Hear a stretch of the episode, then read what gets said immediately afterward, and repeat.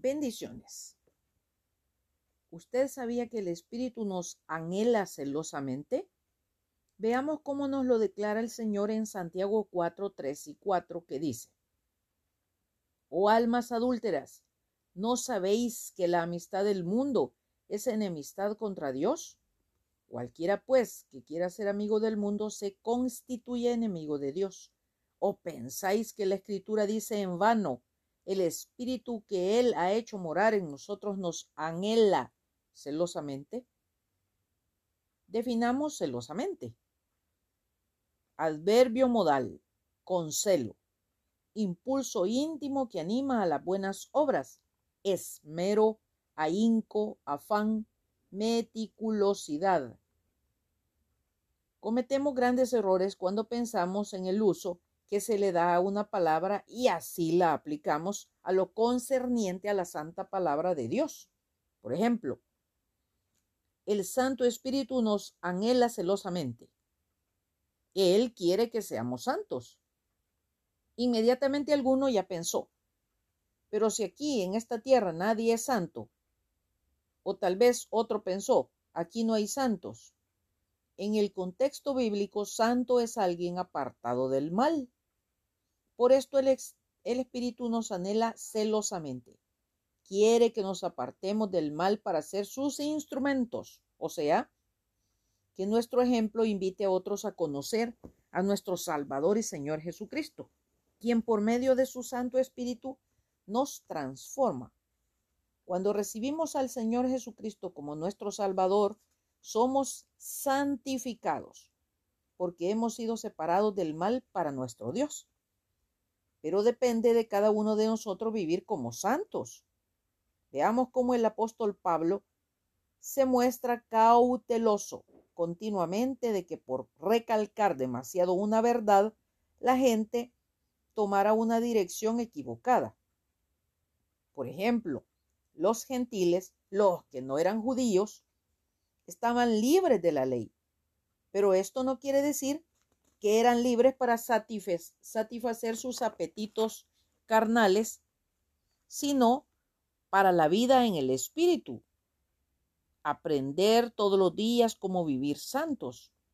No debían usar su libertad como una ocasión, oportunidad, pretexto para la carne. Quiere decir para dejar que los deseos e impulsos de la carne se impusieran. Más bien, por amor, deberían servirse los unos a los otros, como nos lo señala el Señor en Gálatas 5:13 que dice, porque vosotros hermanos a libertad fuisteis llamados, solamente que no uséis la libertad como ocasión para la carne, sino servíos por amor los unos a los otros. Esto significa tener la misma autodisciplina que manifestó el Señor Jesucristo cuando Él, el Señor de gloria, se humilló y fue entre nosotros como el que sirve. Leamos Lucas 22 del 25 al 27, que al respecto dice, pero Él les dijo, los reyes de las naciones se enseñorean de ellas y los que sobre ellas tienen autoridad son llamados bienhechores.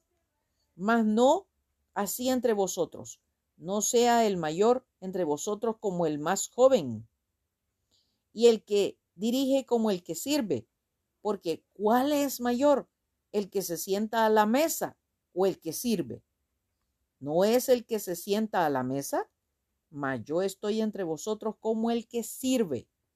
Y Filipenses 2, del 5 al 8 dice, haya pues en vosotros este sentir que hubo también en Cristo Jesús, el cual siendo en forma de Dios, no estimó el ser igual a Dios como cosa a que aferrarse, sino que se despojó a sí mismo tomando forma de siervo, hecho semejante a los hombres, y estando en la condición de hombre, se humilló a sí mismo, haciéndose obediente hasta la muerte y muerte de cruz. Nuestro Señor Jesucristo nos dejó un hermoso ejemplo de cómo caminar en el Espíritu, para no satisfacer las tendencias malignas dentro de nosotros que conducen al egoísmo, y esto lleva a las rencillas. Veamos cómo el apóstol Pablo magistralmente nos lo representa en Gálatas 5 del 16 al 26 que dice, digo pues, andad en el espíritu y no satisfagáis los deseos de la carne, porque el deseo de la carne es contra el espíritu y el espíritu es contra la carne, y estos se oponen entre sí, para que no hagáis lo que quisiereis. Pero si sois guiados por el espíritu, no estáis bajo la ley. Y manifiestas son las obras de la carne, que son adulterio, fornicación, inmundicia, lascivia, idolatría, hechicerías, enemistades, pleitos, celos, iras, contienda, disensiones, herejías, envidias, homicidios, borracheras, orgías y cosas semejantes a estas, acerca de las cuales os amonesto, como ya os lo he dicho antes, que los que practican tales cosas no heredarán el reino de Dios. Mas el fruto del Espíritu es amor, gozo, paz, paciencia, benignidad, bondad, fe, mansedumbre, templanza. Contra tales cosas no hay ley. Pero los que son de Cristo han crucificado la carne con sus pasiones y deseos. Si vivimos por el Espíritu, andemos también por el Espíritu. No nos hagamos vanagloriosos, irritándonos unos a otros, envidiándonos unos a otros.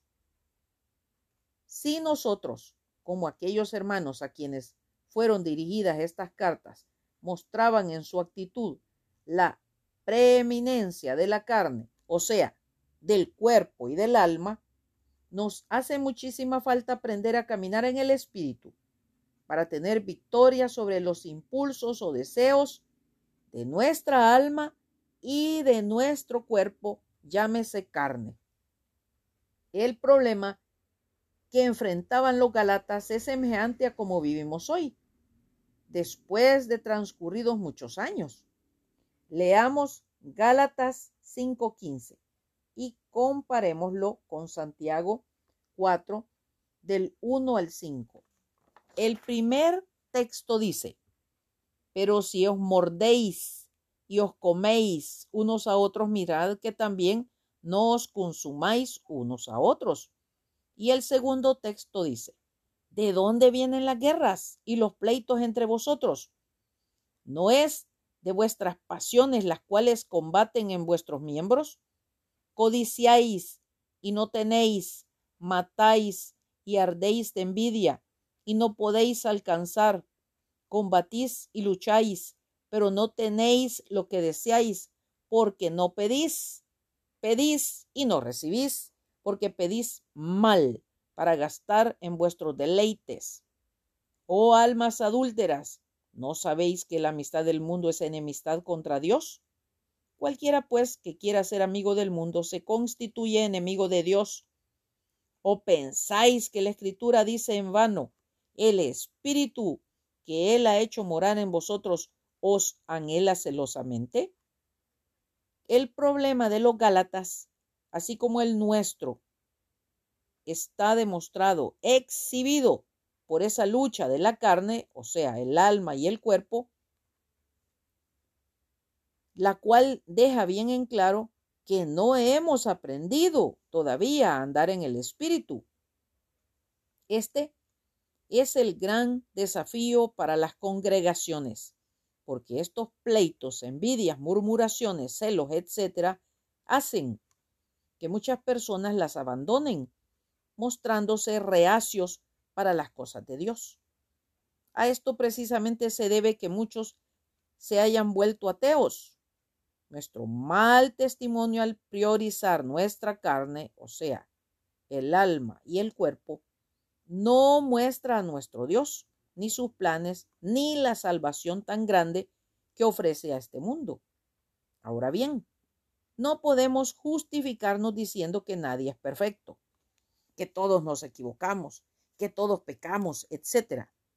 El Señor nos advierte sobre esto en Isaías 5:20 que dice, ay de los que a lo malo dicen bueno y a lo bueno malo, que hacen de la luz tinieblas y de las tinieblas luz, que ponen lo amargo por dulce y lo dulce por amargo.